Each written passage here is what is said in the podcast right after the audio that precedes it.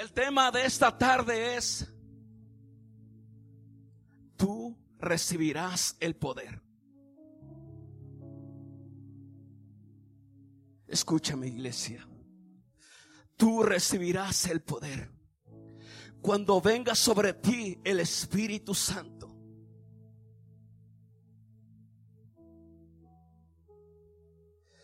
Vamos a ver, estudiar un poco la vida de dos discípulos que caminaron con Jesús. Alrededor de tres años y medio en su ministerio. Aquellos hombres miraron lo que Jesús hizo. Jesús limpió los leprosos, resucitó los muertos, le dio la vista a los ciegos. El primero es Pedro en la última cena que el Señor tuvo con sus discípulos, dice que subió al monte de los olivos y les dijo, hoy en esta noche todos ustedes se van a escandalizar de mí, porque está escrito, heriré al pastor del rebaño y las ovejas serán dispersadas. Pedro dijo, Señor, aunque todos se escandalicen, yo no lo haré. Jesús le dice a Pedro, Pedro, hoy en esta noche, antes de que el gallo cante, tú me negarás tres veces. Pedro le dice, Señor, aunque sea necesario morir contigo, yo nunca te dejaré, nunca te negaré. Y todos los otros discípulos dijeron lo mismo. Y fueron al Hexemaní. Ahí estaba Jesús con sus discípulos. Usted ya sabe la historia. Y Judas Iscariote llegó con un con mucha gente para agarrar a Jesús, para prender a Jesús y llevarlo a donde estaba Caifás.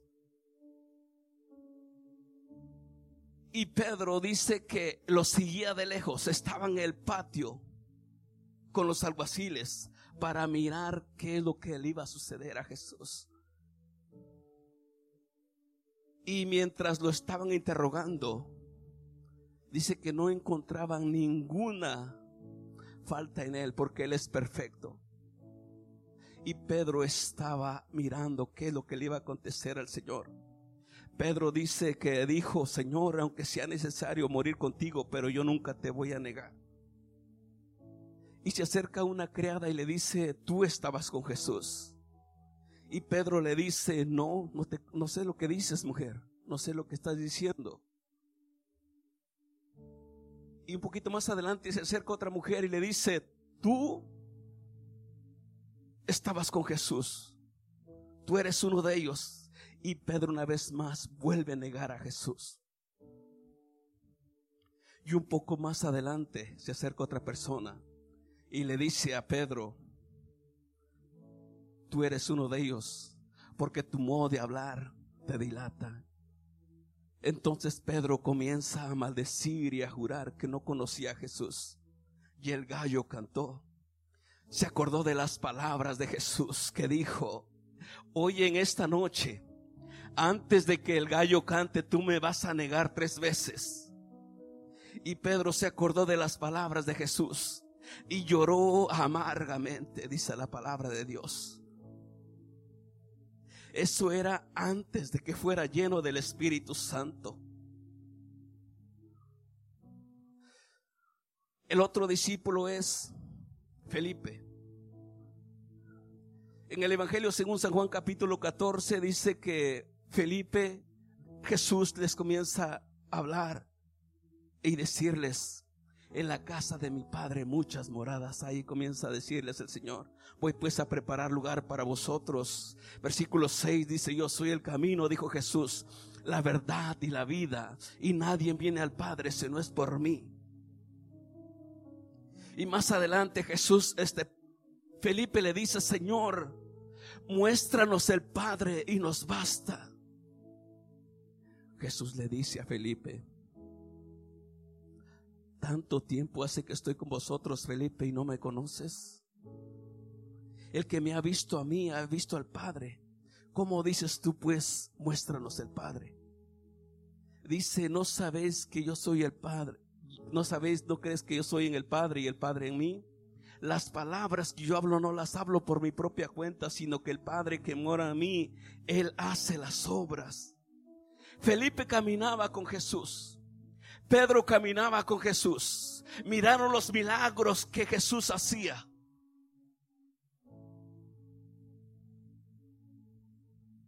Ahora vamos a ver la otra parte. Estos hombres que habían visto a Jesús, Jesús los llamó, los escogió para que fueran sus discípulos. En el libro de los Hechos capítulo 1 en adelante dice, escrito por Lucas el médico, dice de esta manera, en el, en el primer tratado, oh Teófilo, hablé acerca de todas las cosas que Jesús comenzó a hacer y enseñar hasta el día que fue recibido arriba, después de haber dado mandamiento por el Espíritu Santo a sus apóstoles que había escogido.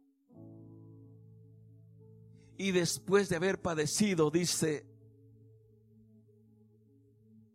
se levantó y durante 40 días estuvo con ellos, hablándoles acerca del reino de Dios. Y les dijo que no se fueran de Jerusalén, sino que esperaran la promesa del Padre, la cual les dijo, oíste de mí. Porque Juan ciertamente bautizó con agua, pero ustedes serán bautizados con Espíritu Santo no dentro de muchos, de pocos días, de muchos días. Aquellos dos hombres que, hombres que habían negado, que este, Pedro que había negado a Jesús y Felipe que le decía a Jesús, Señor, muéstranos al Padre y nos basta. Estos hombres, cuando se llegó el día de Pentecostés, Hechos capítulo 2, dice que estaban todos unánimes juntos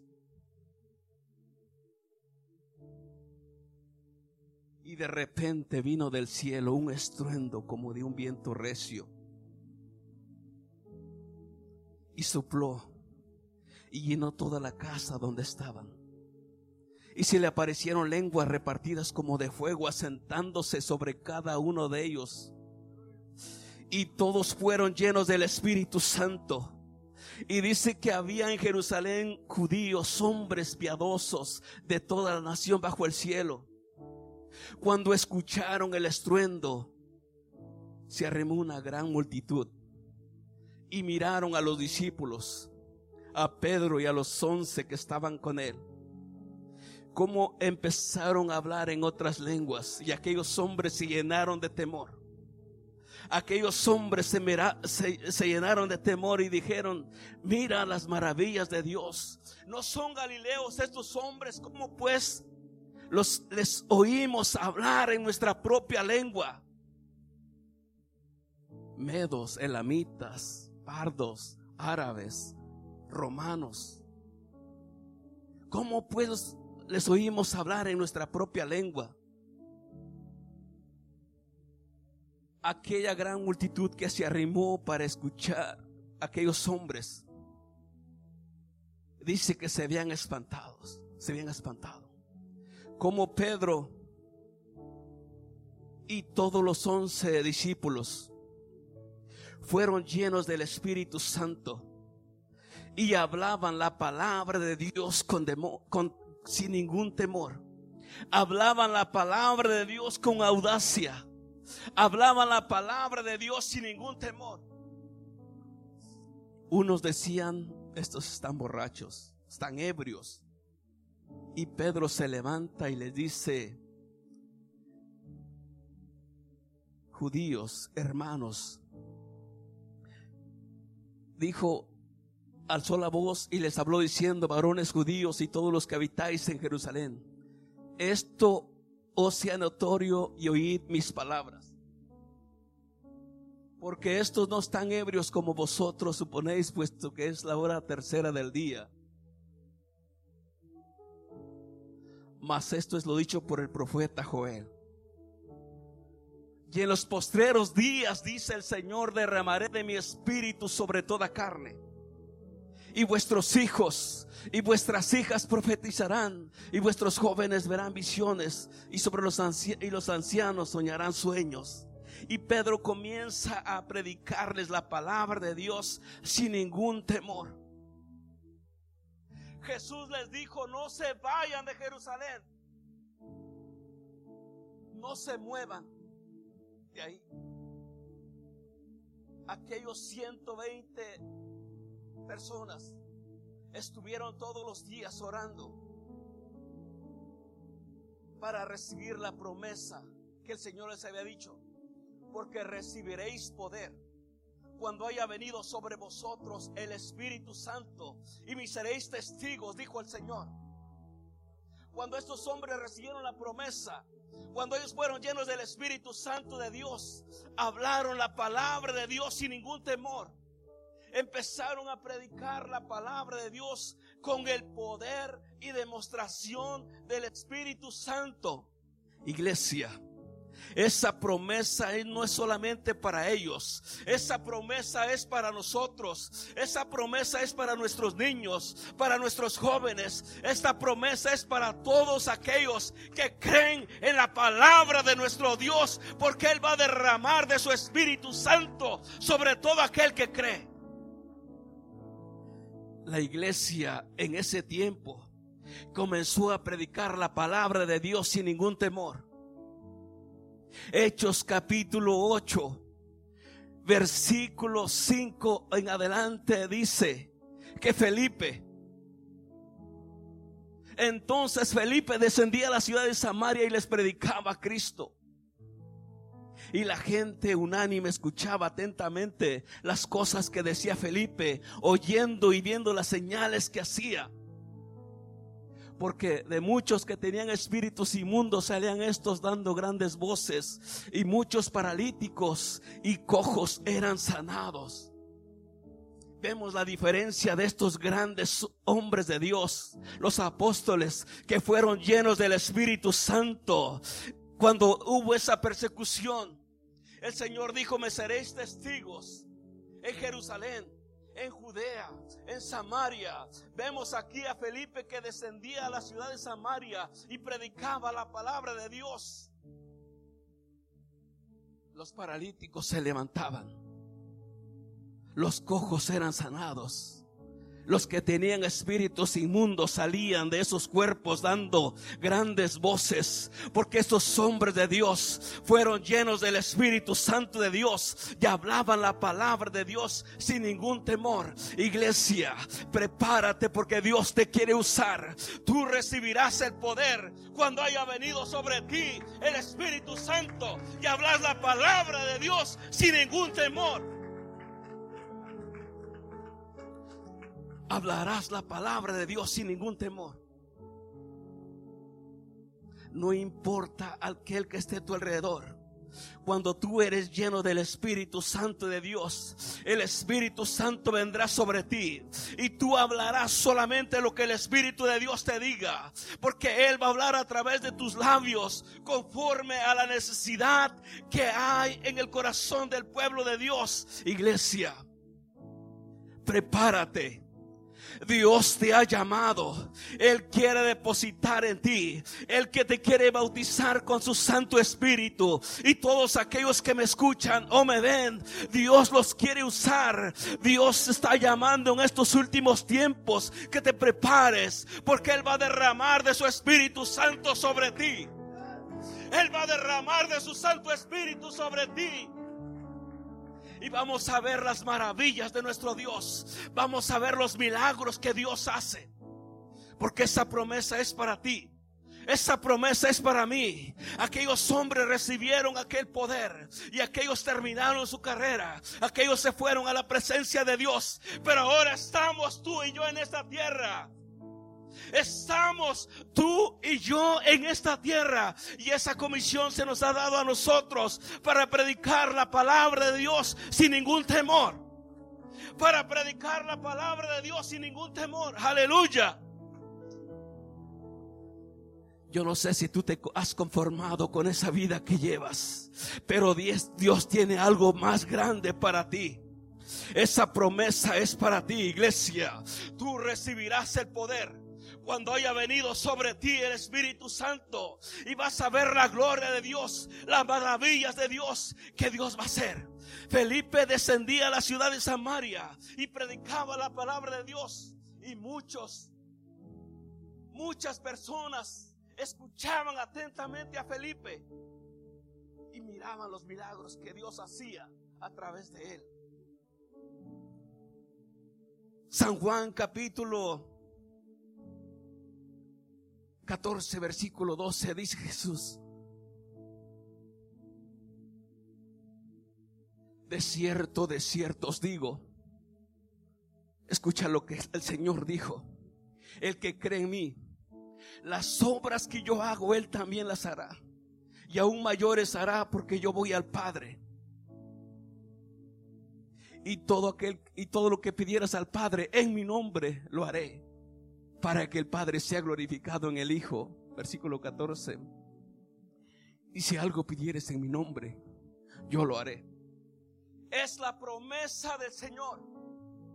Esa promesa, iglesia, es para ti, para mí. No es tiempo de estar atribulados. No es tiempo de estar angustiados. Si el Señor está con nosotros, ¿quién contra nosotros? Si el Señor está con nosotros, ¿quién contra nosotros? Nadie te podrá hacer frente porque Él ha prometido estar contigo todos los días, iglesia. Tú recibirás el poder. Tú recibirás el poder para vencer cualquier enfermedad. Mateo capítulo 10, versículo 1 dice, escucha lo que dice la palabra de Dios, Mateo 10, 1. Entonces llamando a sus doce discípulos y les dio, ¿qué les dio? Autoridad sobre los espíritus inmundos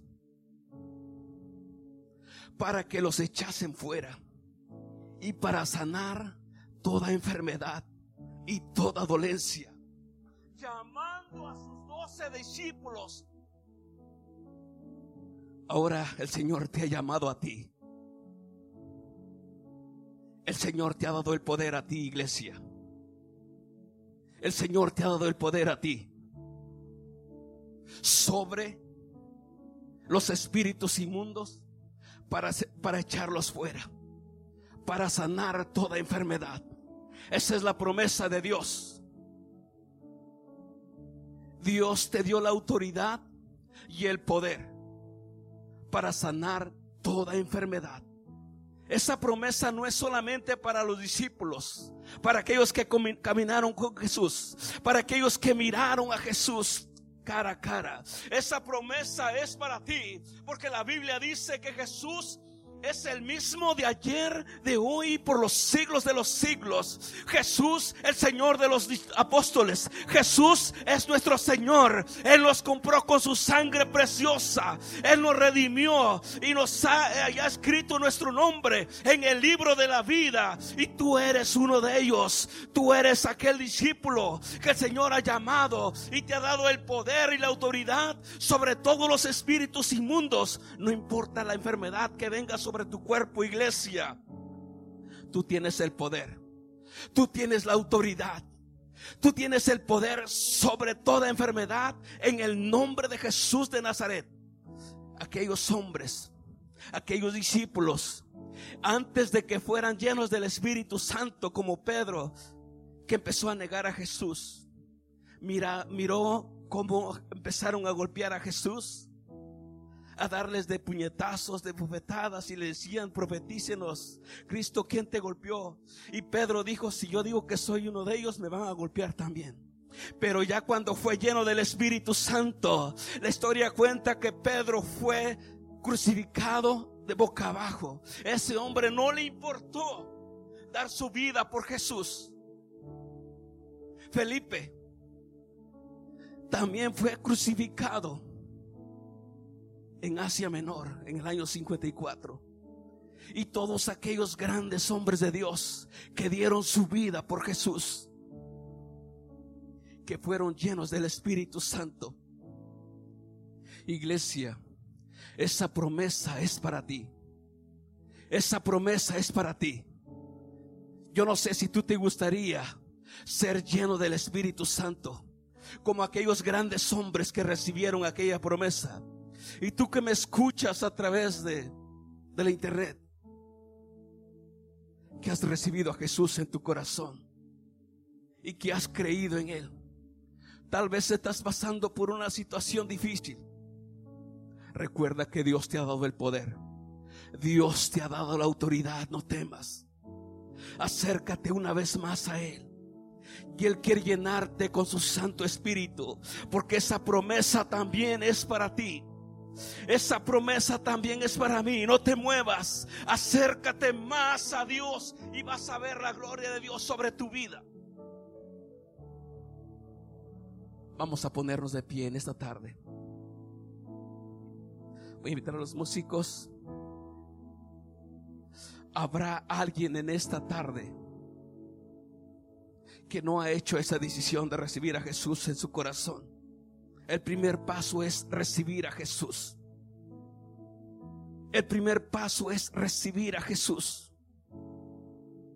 Si tú ya hiciste esa decisión, o algunos de los niños que están aquí quieren recibir esa promesa, quieren ser llenos del Espíritu Santo, quieren recibir a Jesús en su corazón, puedes levantar tus manos. O que tú que me miras a través del internet, te gustaría recibir a Jesús si nunca lo has hecho. Haz conmigo esta oración. Repite conmigo, Señor Jesús. Reconozco que soy pecador. Abro la puerta de mi corazón para que tú seas el Señor y Salvador de mi vida. Yo te pido que escribas mi nombre en el libro de la vida y que tengas misericordia de mí y me perdones. Y te pido que tomes el pleno control de todo mi ser, cuerpo, alma y Espíritu Santo.